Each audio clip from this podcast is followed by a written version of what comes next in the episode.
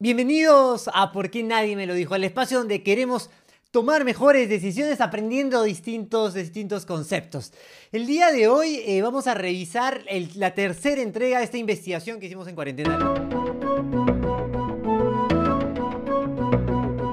Mundo ha cambiado y la posibilidad de tener conocimiento está al alcance de tu mano. No se puede regresar al pasado. ¿Cuántos errores cometiste y luego viste y eran fácil? Si sabido ese pequeño dato Y es que el genio no es quien sabe más, genio es quien sabe aplicar. Soy David Laurent y bienvenido a Por qué nadie me lo dijo, el espacio donde entenderemos cómo tomar mejores decisiones y cómo cambiar nuestros comportamientos para mejorar nuestras vidas y negocios.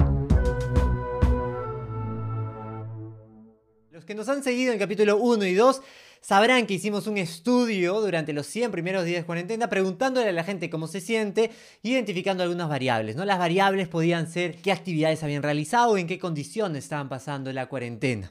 Si no has visto el capítulo 1 y 2, te voy a dejar las etiquetas por ahí. Ahí nos dimos cuenta de varias cosas, ¿no? Nos dimos cuenta, uno, que el ejercicio era una pieza clave para sentirte mejor. Las personas que hacían ejercicio se sentían mejor. Eh, dos, eh, nos dimos cuenta que las personas que se sentían solas eh, no eran tan felices con las personas que se sentían acompañadas. Entonces, el, sentimiento de soledad era un factor perjudicial. Estar en amigos, estar en familia, estar con la tribu era un factor positivo para la felicidad. Y hoy vamos a ver otro punto que vimos en la, en la encuesta. ¿La productividad y la felicidad están relacionadas? ¿Qué dicen ustedes? Veamos los resultados. Las personas que habían realizado alguna actividad, y hay muchas actividades que enumeramos que podían ser desde cocinar hasta trabajar, hasta avanzar con un pendiente académico, hasta leer un libro, ver una película, todas las personas que habían hecho algo, habían marcado algo dentro de todas las actividades que planteamos, tenían un nivel de, de bienestar de 7.5, 7.5, mientras que las personas que no habían hecho nada en especial y así marcaban, bueno, durante el día no hice nada en especial, tenía un nivel de felicidad de 6.3. Interesante, ¿no? O sea, había personas que simplemente habían visto una película, eh, habían personas que simplemente habían leído un libro, habían personas, es decir, no estaban trabajando, o sea, no era una productividad en términos de em, laborales, era una productividad en términos de ejecutar acciones que te pueden parecer interesantes, que te pueden gustar, ¿no? Entonces, a partiendo de eso, eh, hay, varias reflexiones interesantes, ¿no? Porque a todos nos ha pasado, dígame si a ustedes no, les ha pasado ese momento donde te vas a, dormir, ¿no? A mí me pasa constantemente cuando me voy ahí a, mi cama y, ya terminó el día y digo, a ver, ¿cómo me fue en el día, ¿no? Eh, y cuando hay ese día en el que no has avanzado en nada, o sea, y en nada de lo que te gusta, ¿no? Eh, o sea, no me he puesto a tocar el piano, no me he puesto a, leer algo, no me he puesto a ver una película, no he puesto a avanzar con algún proyecto que tengo. Sientes que el día no ha sido tan bueno y, por, por lo tal, tú tampoco te sientes tan bien contigo mismo, ¿no? Entonces es muy, muy interesante, ¿no? Eh, ¿Y esto de dónde viene? ¿no? Y, claro, si nosotros empezamos a escarbar en la definición de la palabra felicidad, vamos a encontrar algo muy interesante. En uno de los últimos libros de Marco Aurelio de Negri, él planteaba la definición etimológica eh, de la palabra felicidad. ¿no? Y él decía que en latín felix eh, significa lo que es fértil, fecundo, creativo, productivo. Entonces, por ejemplo, un árbol que da frutos es un Félix árbol. Félix. El árbol. El único, único. Árbol. Un árbol fructífero. Y claro, cuando uno siente que ha avanzado en el día, siente que ha dado frutos. Y ese sentir que has eh, dado frutos eh, te hace eh, Félix, te hace feliz. Y tiene mucho sentido esta, esta relación entre la productividad y la felicidad. El avanzar con las metas diarias te puede ayudar un montón. Por eso es tan, importante saber gestionar nuestro tiempo, ¿no? Eh, si quieres ver nuestro curso, tengo un curso gratuito de gestión del tiempo. Ah, vete, vete acá en la, en la, eh, en la etiqueta o busca en, en, YouTube ahí gestión del tiempo de David Laurent y ahí vas a encontrar el, el curso. Eh, por eso es tan importante gestionar el tiempo, porque vas haciendo check algunas tareas en el día, entonces llegas al final de tu día con una lista de checks realizados, ¿no? Y ese placer de ver tu, tu libreta con tus metas del día rayadas, o tu aplicación con, con, tu traqueo de actividades claves rayadas, eh, genera mucho placer. Dígame si a ustedes no les genera mucho placer el, el tener esas actividades completas en el día. Ahora, como hemos visto en los otros capítulos, también puede ser que haya la relación inversa, es decir, que no es necesariamente que el ser productivo te hace feliz, sino que estar feliz te hace productivo, ¿no? Y eso es muy interesante. Hay una investigación que se hizo en la Universidad de Oxford que era muy, muy, muy fascinante. ¿Qué planteaba esta investigación? Planteaba que los trabajadores más felices eran 13% más productivos, ¿no? Eh, ¿Y cómo hicieron? A un grupo de 1.700 eh, trabajadores de call center, de 11 empresas em, en el Reino Unido, eh, les daban, pues durante seis meses usaban un sistema de encuestas, ¿no? Y compararon sus niveles de productividad, los resultados de su trabajo, con eh, cómo ellos se sentían. Y le ponían unos emojis, ¿no? Para que pongan qué tal se sentían. Y determinaron que las personas que se sentían más felices en el día eran 13% más productivos que los que no se sentían tan felices en el día, ¿no? Entonces, ¿eso qué nos quiere decir? Que claro, ser productivo te hace feliz, pero ser feliz también te hace productivo. O sea, es un círculo virtuoso, ¿no? De la productividad. Ahora, ¿qué estamos haciendo para... Eh, ser más eh, felices? ¿Cómo estamos utilizando y gestionando nuestras empresas, por ejemplo, para promover la felicidad? ¿no? Claro, la onda esta expansiva que hay de, que se luche por, el bienestar del personal. Tengo varios clientes en grandes empresas que están en las top 10 del, del, Perú, que están dentro de sus principios, hay principios que están relacionados con su persona con el personal, con que disfruten, con potenciarlos, ¿no? Porque claro, no es solamente por un principio aspiracional, es porque hay muchas investigaciones que demuestran que tener gente más feliz es tener mejor gente. Entonces hay que, hay que tener ese punto en la cabeza, ¿no? Primero uno disfrutar sus actividades del día a día, forzarse un poquito a estar en estados mentales más positivos, porque hay varias estrategias para lograrlo. Eh, porque sabes que al final tus resultados pueden ser mucho mejores. Otro dato que quiero darles, el London School of Economics hizo un eh, estudio muy interesante, un meta estudio, ya sabemos lo que es un meta estudio, vamos a recordarlo, lo dije en el capítulo 1. Es un estudio de estudios, es un estudio que estudia eh, un montón de estudios. Un meta estudio, el estudio de varios estudios, agarró y agrupó pues casi 339 estudios independientes que englobaban 1.800.000 personas, ¿no? Entonces eran 1.800.000 personas de 230 organizaciones independientes, de 73 países, ¿no? De 82.000 negocios, entonces era un estudio con muchísima variedad, ¿no? ¿Qué encontraron? Unos niveles de correlación positivos entre los niveles de bienestar de los colaboradores, de felicidad de los colaboradores, con sus niveles de rentabilidad de las organizaciones, con los niveles de productividad y con los niveles de eh, lealtad ¿no? de los clientes. Entonces, imagínate, es una correlación positiva, significa que a mayor felicidad, mayores niveles de rentabilidad, de productividad y de lealtad, ¿no? de fidelidad de los clientes. Y Correlación negativa, es decir, a mayor eh, felicidad, menor rotación. Muy interesante, ¿no? Entonces, eh, como dice Facundo Cabral, si los malos supiesen el buen negocio que es ser buena gente, serían buena gente aunque sea por negocio. Viendo estos resultados, te conviene absolutamente gestionar tu felicidad, la de tu casa, la de tu organización, porque los resultados van a ser mejores determinantemente. La Universidad de Warwick hizo un estudio muy interesante. Lo que planteaban era lo siguiente. Agarraron un grupo de trabajadores y les mostraron a un grupo durante 10 minutos un video de comedia y durante otros, eh, a otro grupo no le mostraban ningún video de comedia. Entonces, ¿qué es lo que buscaban? A ver si esas personas que al ver el video de comedia se sentían más felices aumentaban sus niveles de productividad. Lo, lo, que encontraron fue fascinante. ¿no? Lo que encontraron es que después de ver estos 10 minutos de comedia, aumentaban en promedio un 12% estos niveles de productividad. Dígame si no es una un dato fantástico, ¿no? O sea, el buen humor, el divertirse mientras uno chambea, mientras uno trabaja, es pues clave, ¿no? Es clave. Siempre y cuando, claro, no te vayas al lado de que no hagas nada en el día viendo bebés y después sientas que no has aprovechado el día. como sientes que no has aprovechado el día, ya te sientes mal y ya no es, no, es tan eficiente, ¿no? Las dosis adecuadas de memes.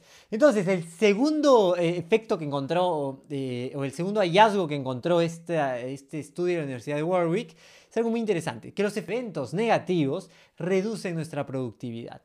¿No? Pueden caer alrededor de un 10% luego de un evento negativo en tu vida, ¿no? Por ejemplo, eh, la muerte de un familiar, alguna enfermedad eh, también en, casa.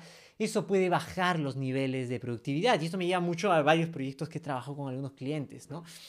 Con algún cliente hicimos algún semáforo socioemocional donde había una serie de preguntas de los líderes a sus, a sus equipos rutinariamente para ver cómo estaban en casa, para alertar futuros momentos de eh, complicaciones, porque son complicaciones no solo para la persona, son complicaciones también para la operación. Entonces hay que ayudar a esas personas que pasen el, momento de la mejor manera para, para que se sientan bien, para que sus niveles de bienestar no se vean perjudicados y también por el, por el bien de nuestra operación. Entonces, eh, miren cómo estos datos no son meramente, no son meramente eh, datos interesantes, son datos de gestión, de gestión de tu casa, tu vida o tu empresa.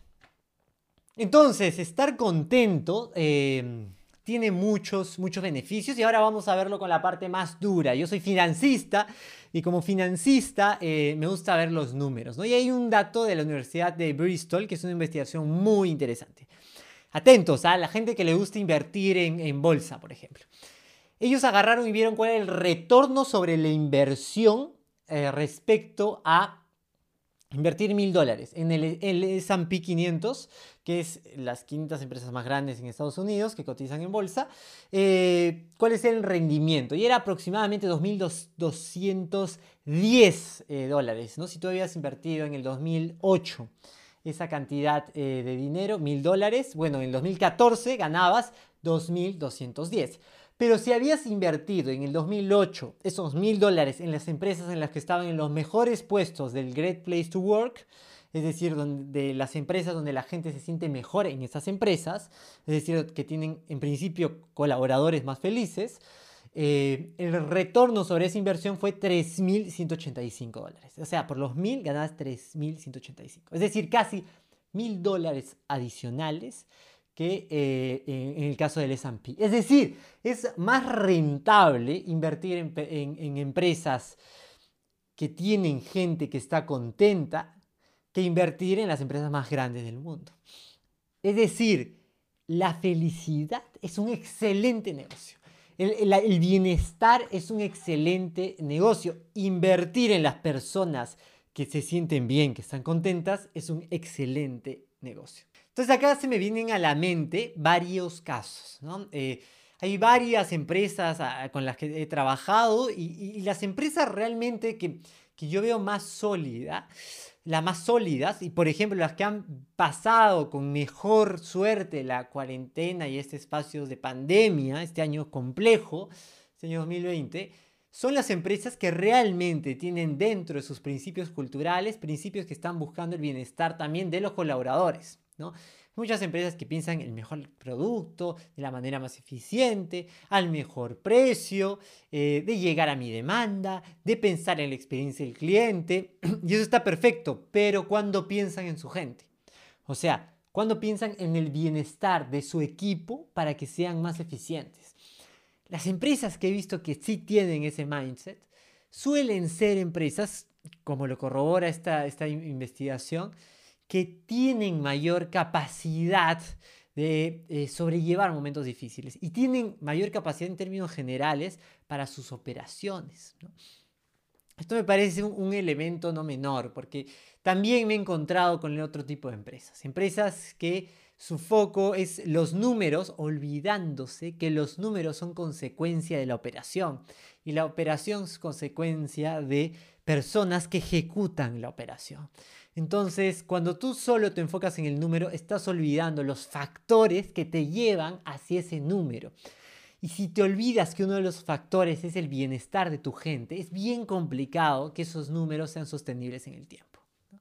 O el costo que te va a generar tener gente para llegar a esos números es muy alto porque la gente se va a ir. La gente ahora, más que nunca, y, gracias a Dios los millennials eh, han, revertido... Em, viejas costumbres de permanecer en una empresa, así pase lo que pase, durante toda tu vida. No, ahora hay la tendencia de si no estoy contento me voy. O sea, y no te voy a dar chance de que tu empresa me, me, me haga sufrir unos mesecitos. No, a los dos, tres meses que yo no estoy contento me voy, ¿no? Entonces, claro, si tú quieres ese top talent, el top talent quiere quedarse en lugares top talent que piensen en su bienestar, ¿no? Entonces, eh, ¿Qué estamos haciendo? ¿Cuánto dinero estamos invirtiendo? ¿Qué actividades estamos planteando? ¿Cuál es nuestro programa de crecimiento, nuestro programa de bienestar para nuestra gente. ¿no? Esto he visto que es un elemento fundamental en estos, en estos años de consultor. Eh, si quieres un consejo para tu emprendimiento, piensa en las personas, en tu equipo. ¿Cómo ayudarlas a crecer, a que, sean, a que estén bien, a que estén felices? Y vas a ver que los números, los números van a llegar casi, casi por eh, consecuencia de, esa actividad de buscar lo mejor para tu gente. Vamos a dejar tres tips para tu día a día para que seas más productivo y más feliz. Tip número uno. Lleva un traqueo de las cosas de tus pequeños logros del día. Ten, elige 3, 4, 5 actividades que sí o sí tienes que hacer en el día. Y no te vayas a dormir sin realizarlas. Que sean pequeñas actividades. Puede ser leer 10 minutos, puede ser hacer 10 planchas, puede ser lo que tú quieras. Pero Ten tres o cinco actividades que sí o sí las vas a hacer. Vas a ver cómo vas a llegar al final del día mucho más contento. Segundo tip, empieza el día divirtiéndote. Olvídate de ir al trabajo, empezar el día escuchando las noticias más trágicas del día, sino busca elementos de humor, busca divertirte, busca contenido que te alegre, contenido positivo, porque esos niveles de felicidad, como han visto en el experimento, van a aumentar tus niveles de bienestar. Entonces, Tip número dos, no empieces con noticias negativas, no empieces viendo noticias, empieza divirtiéndote. Pon una salsita mientras este, te bañas y ponte a bailar y seguro que tu productividad en el día aumenta un montón. Tip número 3. Aprende a reírte de ti mismo. Esto es fundamental. Cuando aprendes a reírte de ti mismo, ya pocas cosas te golpean, ¿no? Ya la crítica no se vuelve tan ácida. Y porque tú eres tu mayor crítico y además lo disfrutas, ¿no? Mi consejo es que busquen hacer stand-up comedy. Este, yo hice durante algunos años, durante un tiempo, eh, estuve en escenarios haciendo comedia. Y hay que desterrar la costumbre, hay una costumbre horrible que la gente que le pone like a todo. David pasa de estar en una relación a estar soltero después de tres años. Like. hay gente llorando después de eso. Eso me ayudó muchísimo, pero muchísimo a disfrutar el día, reírme de mis desgracias, reírme de las cosas, de lo, cuando un proyecto está mal, este, encuentro material para eh, divertirme de la desgracia del proyecto y todo, y, todo fluye. Y al final voy resolviendo y el, proyecto que podía parecer una potencial complicación, se resuelve, ¿no? Así es que tip número 3, estudia stand-up comedy, aprende a reírte de ti mismo. Y ahora ven los tips para tu negocio. Los tips para tu negocio. Punto número uno. Tienes que tener clara cuál es tu oferta de valor al trabajador para generar bienestar, para que estén felices. O sea, y acá tiene que ver una cosa fundamental. Tienes que sembrar buenos recuerdos en la mente de tu equipo. Sembrar buenos recuerdos en la mente de tu equipo para que cuando se acuerden de tu empresa tengan de dónde agarrar buenos momentos. Entonces, e, esa reunión de fin de año, esas celebraciones, esos reconocimientos, que a algunos les parece tontos, no son tontos, porque nos dan las fotos que vamos a recordar el día que querramos pensar sobre nuestra empresa. Entonces, tip número uno, siembra recuerdos en tus colaboradores. Tip número dos, si ya sabes que la felicidad es importante para el nivel de productividad, mide la felicidad. Ten un semáforo. O sea, y ve censando cómo está tu gente. Y cuando alguien veas que no está bien, indaga, ayúdalo a estar mejor, porque si no la productividad te va a caer. Hay varias formas. Con un cliente hemos hecho un eh, termómetro que la gente vota casi diario, si no es interdiario. Eh, cómo se siente. Y eso nos ha permitido prevenir una serie de problemas potenciales porque nos damos cuenta cuando la persona se siente mal, no cuando la persona que se siente mal ha ocasionado un problema. Eh, sino antes. Y eso nos ayuda a gestionar muchísimo mejor a las personas. Entonces, TEN diseña un semáforo socioemocional. Número 3. Promueve la buena onda. ¿sí? No hay nada más costoso que un hater en casa. Que un tipo que mete cizaña. Que un tipo que empieza a hablar por aquí, por allá, que hace dudar a la gente. esas personas no valen en el equipo. Entonces hay que hacer, y mi recomendación desde un punto de vista utilitarista absoluto es que para a mí no me contribuyen en nada, así es que lo que voy a hacer es los voy a identificar y los voy a apartar. Así es que clave dentro de tu negocio tienes que ver quiénes son esos haters, quiénes... Y eso no quiere decir que vas a sacar a las personas que critican. Ojo, una cosa es ser una persona que critique y busca cómo darle la vuelta de tuerca para que las cosas vayan mejor. Y otra cosa es el que mete cizaña, el que mete chisme, el que mete mala onda. Esos no tienen lugar. Así es que identifícalos y que no te tiemble la mano para sacarlos. ¿sí? Entonces, que no te tiemble, no saben la cantidad de problemas a los que me enfrento en el día a día cuando voy a asesorar áreas de gestión humana, siempre hay una serie de dramas con estos elementos. Y cuando se pudo evitar, cuando, cuando estaban en periodo de prueba ya se veía y no se hizo nada, ¿no? Entonces, hay que ver, hay que gestionar este tipo de actitudes, hay que ver, porque la buena onda no es un concepto etéreo, no es que... Eh, eh, somos, somos este, filántropos nada más y, somos eh, buena gente y por eso queremos que la buena onda reine en el mundo. No, tiene que ver la buena onda con productividad. Así es que nos vemos. Espero que les haya gustado este, este capítulo. Si no nos siguen a estas alturas, estamos todos locos. Ponle suscribir en YouTube y dale a la campanita. Síguenos en las redes sociales. Por ahí colgamos píldoras sobre más temas. Y dinos, escríbenos en, Instagram qué quieres tocar.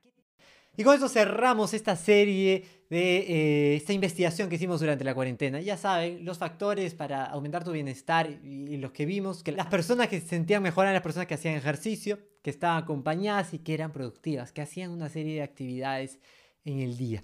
Entonces, eso, a disfrutar el día, a disfrutar la semana, a disfrutar el mes y saber que la felicidad sí depende de nosotros. Está en nuestras manos ser más o menos felices. Nos vemos